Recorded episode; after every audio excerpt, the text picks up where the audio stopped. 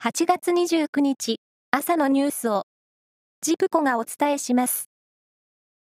台風11号は太平洋の南鳥島近海を北西に進んでいて、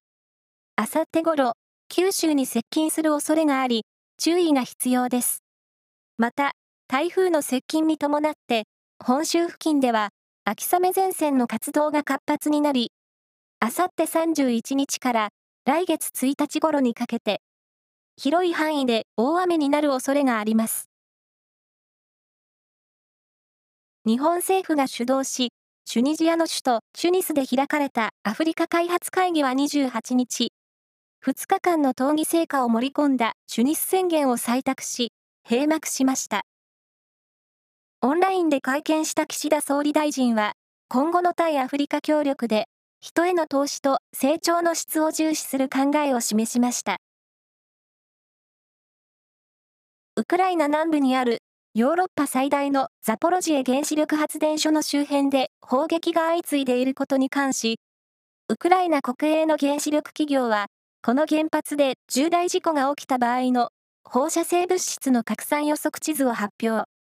ロシア南部にも被害が及ぶと警告しました。来年5月に広島市で開かれる G7 サミット。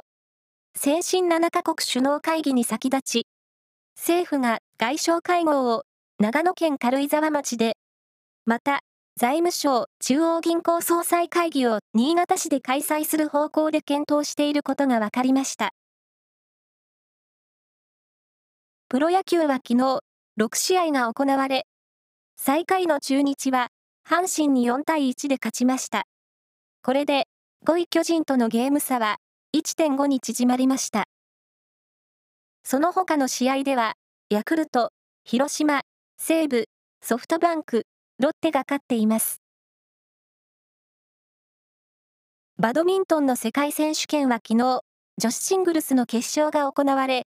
山口茜選手が去年の東京オリンピック金メダリスト、中国の陳雨菲選手を下し、2連覇を果たしました。